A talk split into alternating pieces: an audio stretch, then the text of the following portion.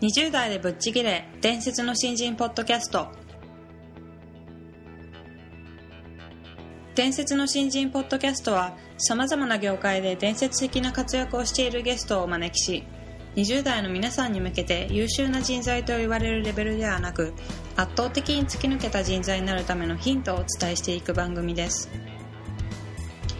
本気の20代に火をつける伝説の新人養成プロジェクトがお送りいたします。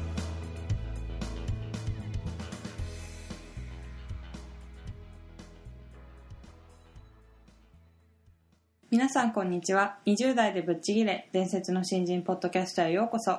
ナビゲーターの戸谷香奈です。伝説の新人プロジェクト小宮です。よろしくお願いします。よろしくお願いします。えー本日は石黒藤代さんをゲストとしてお迎えしているんですけども、えー初の女性ゲストになりますね。はい。うん。であのー事前に私本をあの読ませていただいたんですけども本当に女性として憧れるような生き方をしていて、うん素晴らしいなと思ったのであの今日は本当にお話聞けるのを楽しみにしているんですけども、はい。あのぜひ女性のリスナーの皆さんも参考になるお話をいろいろ聞けるんではないかなと思いますんで、あの楽しんでいただければと思います。はいということで、えー早速経歴の方をご紹介させていただきたいと思います。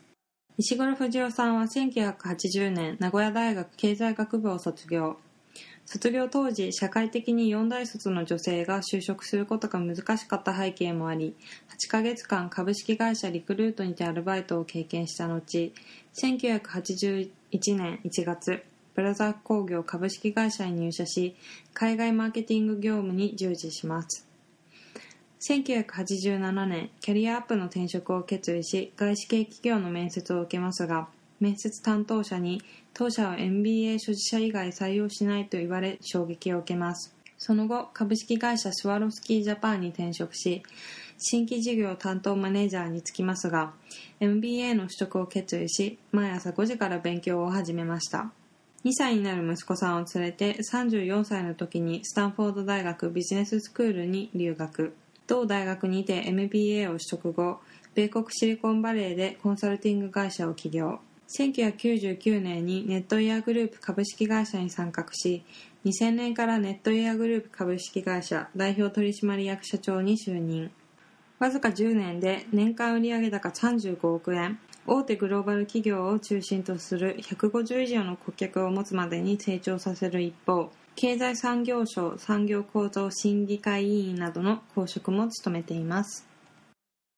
はいそれでは石黒さんどうぞよろしくお願いいたします、はい、よろしくお願いします。あの実はですね今回初の女性ゲストということでですはいであの私あの事前に石黒さんの本を読ませていただいてありがとうございあます。の本当に女性としてかっこいい生き方をされてるなと思って今日あのお話伺えるのを非常に楽しみにしてたんですけども。はい。はいあので早速いろいろお話伺っていきたいなと思うんですけども、えっとまずはあのスタートが違うというテーマで本日お話ししていただこうかなと思うんですけども、は石黒さんはあの大学を卒業された後はい。就職がはい。なかなかちょっと女性としてははい当時厳しいっていう環境もあって、難しかったかなと思うんですけども、えー少しアルバイトをした後にブラザー工業に入社されたということだったんですけども、はいはいその時のスタートした時の気持ちってどうどのような感じだったんですか？あブラザー工業の話ですね、あの就職なかったのはもう難しいっていうよりは完全にシャットダウンだったので、はい。全く探しもせず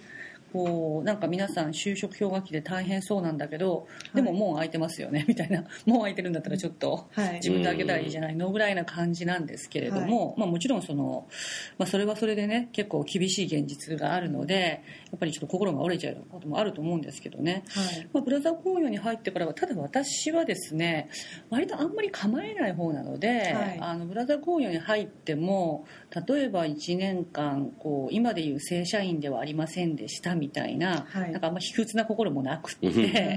ででブラザー工業に入れてくれたことも良かったし、はい。こう配属されて割と普通に始めますけどね。うん。あんまり気負いはねいつの時もないですね。そうなんですね。なんか気負っているとなんかその周りからはい。例えば上司から見て例えば同僚から見てはい。割と浮きません？まあそうですね。あんまりそういうのもあの割と私は自然体というか、はいあの今でもそうなんですけれども、うん。そういう方が人が心地よいだろうなって別に無意識してるわけじゃないんですけどね、うん。はい。性格自体がそんな感じなんですよね、はい。だからあんまり攻撃的であってもいけないし。ね。ん。うん。ただそのやっぱりその仕事を覚えるとか、い。ということは一生懸命覚えればいいと思うし、はい。あの別に長く働いてもいいし、うん。とにかくパフォーマンスを出すために、きちんとやることはやるっていうことだけ心がけていれば、はい。なんかいいんじゃないかなと。あんまり私計画だって やる方でも実はなくって、はい。はい。なるほどはい、当時ってどういったお仕事をされてたんですか？当時は、はい。えーっと営業部というところなんですけど情報機器事業部というブラザー工業の中で、はい。えーっと幸いえー売上の5割、えーっと利益の8割を稼いでたところの海外部門なんですね、はい。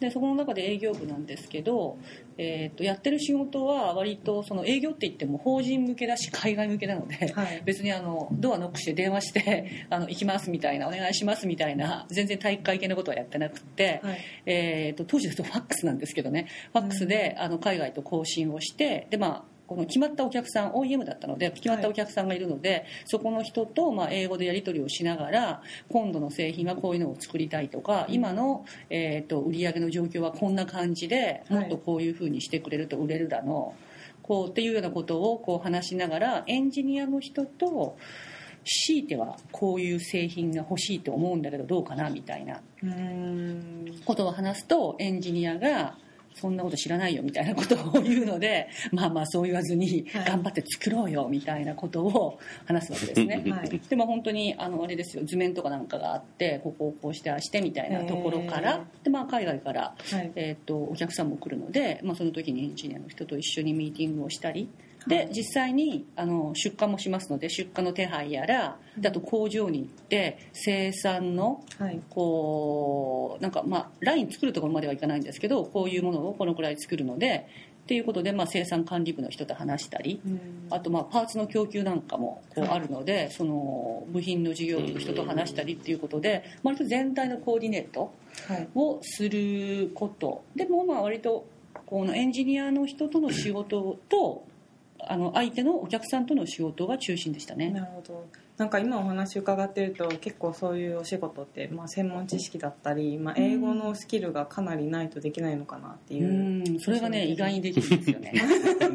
専門知識はえあのエンジニアが持ってるし、はい。英語の知識は私は本当に英語が苦手だったので、はい。えー、と私すごくあの怠慢な性格なんですよね。で勉強とかしなかったので、はい。もう随分営業力が落ちちゃってででもああいうのは割と決まった感じなのでできます。あそうなんですね、でエンジニアのこう海外の人が来るともうそれこそなんかあの今流に言うと C++ で言語で喋っちゃうみたいな、うんエンジニア同士が分かるので,、うん。でうちの課長なんかもう10年ぐらいアメリカにいたんですけど2人で何言ってるか分かんないねって言いながら。でもなんかもうなんか進んでいくんだなみたいな感じでしたよね、ううん。んだからまあ割とコーディネート力が必要なのかなと思いますし、うん。でも割と1年生の時からそんなことをなんか割と「任されてあどうぞ」でやってくださいみたいな感じなんですよね、うん。で私もいいんですか？とも聞かずになんかこうやっていて、まあ、今こういう仕事仕事のディスクリプションを話してると、はい。結構ね普通の会社で1年生であんまりしないかなはいみたいな感じですよね、うんでもなんかやってました。えーそれはもう入ってす割とすぐに割と入っじゃあやみてまあ、やってっていうか、まあ、徐々にですけどね、はい。うん、やってましたね。だからその1年間 OEM、まあ、お客さんが一つだったっていうこともちょっと良かったかもしれないんですけど、はいでそれで次はヨーロッパのディストリビューションの立ち上げだから販売会社と話してはい。販売会社のドイツとかイギリスとかフランスとかうん。どこ行ったかなベルギーとか。で反社があってその反社ってもともとブラザー工業だからミシンしか売ってなかったわけですよ。うん。でそこが、まあ、プリンター事業って全然違う事業なのでそこに入っていくために、まあ、どうしたらいいかなみたいなことを考えて。で、まあ、私は言うだけですけど、うん。ブランディングしたらどうですか？とか こう言って、そうだなみたいな。感じのことを向こうの社長と喋ってで来るという感じですね。だから当時ってはい周りの人たちも同じような働き方されてたんですか？まあ、男性はしてましたよあ少なくとも、ははい。男性はもっと早い時期にあのまたその私たちが入った当時の、まあ、課長とかが、はい。えー、と後にインターナショナルのトップになるんですけどそれ彼がすごく進んだ人だったのでとにかく若い人に仕事を任せ任せたいっていうような人だったこともありでも女性はそこまでやっぱりやってなくて、そうでしょうね。で篠さんどうみたいなうん。ことをこう言われて、まあ、やり始めたという感じですかね。うん。ですからまあ割とトークン的といえばトークン的で、はい。そのまあ、女性の中でも一番はい。初めにっていうようなものは、まあ、若干あったかもしれません、うん。はい、伝説の新人を、ええあの聞いてくださってるリスナーはそうではないとは思うんですけど、うんやはりそういきなり入ってそういう、まあ、いろんな人たちをコーディネートする仕事をやりなさいって指示された時に結構ビビってしまう人とかもいるかなと思うんですけどうん志郎さんの場合そういうなんかちょっとできるのかな怖いのかなっていう気持ちはなかったんですか？私は全くないですねそういうのは。そうなんです、うん。うん。まあ自分の力ってあんまりよく分かりませんけど、はいでもまあできないことではないので、あのあんまり私ビビるみたいなのはないですうんなるほねこれちょうどスタートが違うって一個テーマなんですけど、はい。今までの中であのスタートだけはちょっとあのダッシュしたねっていうのがあります？ダッシュしたんですか、はい。えーっと MBA の勉強する時にはすごい頑張って勉強しましたみたいなのとか、はい。であとまあ卒業あのスタンフォードの MBA 出た時に、まあ、自分の会社を作ることにうん。こうしたのは、えー、といろんな意味では作った後はけ、まあ、作った後も実は順調だったんですよ。ですけれども、まあ、私生活ともねこう子供がちょうど、えー、と4歳で卒業したので、向こうで全て初めてじゃないですか。はい子供の教育を向こうでで、まあ、学生時代は保育所に入れてるからね、はい。で保育所から今度幼稚園に入れるでしょ。でその彼の学校も選びとかもしなくちゃいけない。全く知識ないじゃないですか。でそういう中でその子供の教育だとかで今度キャンパスに住んでたのは自分の家を借りるじゃないですか。はい。で今度仕事をするっていう時も仕事を始めちゃったでしょ、うん。はい。で会社作るとか、その自分のビザをサポートするとか、はい。全て自分だったので結構新しいことが5つぐらい重なってるんですよね。でやり始めてからなんかいろんなことやってるなと思ったことはありますけどね、うんで、まあ、卒業する時借金してたのではい。でお金も大丈夫なのかみたいなのが、はこうそれも割と私普通に始めちゃうので後から気づくというか 後から貯金通帳を見てあ10万円しかないんだけどこれで2人あと1ヶ月なんかなんかすごい請求書が来ちゃったらどうするのかなみたいなことがあったので、そういう時にちょっと大丈夫なんだろうなかまあ大丈夫なんだろうとはい。思いながらやってやってましたね、うん。なるほど。だからまあそういうスタートっていう意味ではあんまりちょっとあんまりそういうふうに考えないのであんまりバリアを持ってこれ大丈夫とか、うん。そのビビったりしないので、うん。一旦スタートしてあなんか私結構たくさんやってるな みたいなのはああ後からりますね気づくみ後からたいな後から全部気づきます、うん。まあじゃあなんか恐れずに何でもとにかくやってみるっていうことをそうです割ねとこそうですね。う意識されてた。あいや意識をしてない。意識してないのでそうなるんじゃないですか？でもそれは会社経営とはねだいぶ違いますよ、うん会社経営の時はリスクめちゃめちゃ考えますから、うん。はいうん。でもね、まあ、そういう時もあるんですけど私の性格的には割とリスクは考えます。すっごい考えます。あそうなんだ。ただリスクの捉え方が違うだけだと思いますけどね、うん。その日本から離れて子供連れてって大丈夫かっていうリスクじゃなくて日本にいた方がリスクだろうというふうに思ったりそううん。きっとだから20年ぐらい前にはい。日本にいて子供を連れて外資系のマネージャーで働いていて子供を育てるっていうことで リスク以外の何物でもないと思うんですよね。でアメリカに行ったらみんな家族のことを思ってるしうん。ちゃんと設備もあるしっていうところに行った方がずっと働きやすいので。で大きいものよりちっちゃいものを選ぶ方がずっとリスクが少ないということを私時々言ってるんですけど、はいそういうなんか政治的な判断とかそういう非合理なものの中に自分を置くよりも合理的なものの中に自分を置いた方が絶対リスクが少ない、うん。自分で会社やればこの戦う相手っていうのはライバルとか市場とかだから全て合理的に動くものなので、うん。そこの中で自分がこう間違えずに判断をしていけば必ず勝てるうん。ので、そっちの方がリスク少ないじゃないですか、はい。だからリスクの考え方が違うだけじゃないかなと思うんですけどね、うんでも別にリスクは徹底的に潰しますよ。どこでも、うん、子供の教育においても、はい。このなんかちっちゃくてもすごい大きくなりそうなリスクがあるとうん。それにはだいぶ時間をかけうてん。リスクをこうヘッジしますね。はいということであの石黒さんは本当にもともと思考が違うというか、はい。あのー当時やっぱり女性として就職するのは難しい環境にあったのかなと思うんですけど、そういう中でブラザー工業に入って男性と同じように仕事をしてっていう、本当にバリバリ働いていたんだなっていう印象を受けたんですけど、おそらく一般的な女性であれば当時の時代背景がそういう難しい状況にあるから私は働かなくてもいいやと思ってしまう人とか多いかと思うんですけどそういう中でもきちんと自分のキャリアを作っていきたいという思いがすごい強かったのかなという印象を受けました。うん、こうちゃんと原理原則というか、はい。きちんとものの考え方とかがはい。多分おそらく若い時からできてらっしゃったんだろうなっていうまあ印象がそうい強くて、う印象はすごい強いですようね。ん。はい。なので普通だったら女性でそんな時代にってこう自分を置き換えると、はい。そんな判断ができるのかなとか、はい。こうリスクの話とかもありましたけどそうねですね。あのえそれが何か問題でもじゃないですけど、はい。ご本人からするともうそういう原理原則じゃないですかと。はいはい。以前のはい。ライフネットセミの出口さんとお話しした時に感じたようなね、はい。やっぱりそういうこう原理原則がちゃんと分かってると、はい。きちんとものは判断するんだなと、なあなるほど。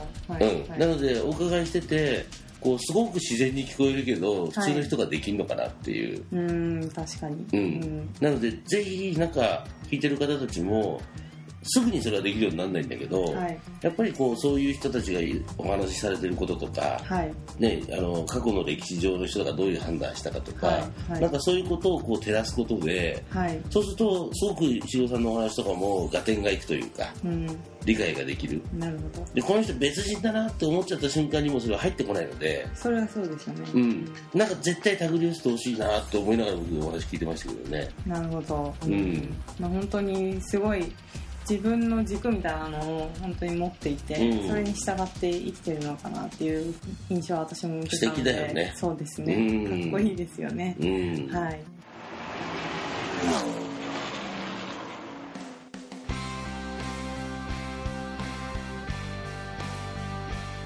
本日のトークはいかがでしたでしょうか？伝説の新人養成プロジェクトのホームページおよびに Facebook ページでは新人時代を誰よりも早く駆け抜けるためのヒントや講座情報など日々更新していますのでぜひ一度ご覧ください。検索キーワードは伝説の新人です。また集英社より出版されている伝説の新人20代でチャンスをつかみ突き抜ける人の10の違いでは20代のうちから身につけておくべき習慣について分かりやすく解説しています。ぜひ皆さんも突き抜けるための思考や行動習慣を新人時代の今にこそ自分のものにしていってくださいこの番組は伝説の新人養成プロジェクトの提供でお送りしました。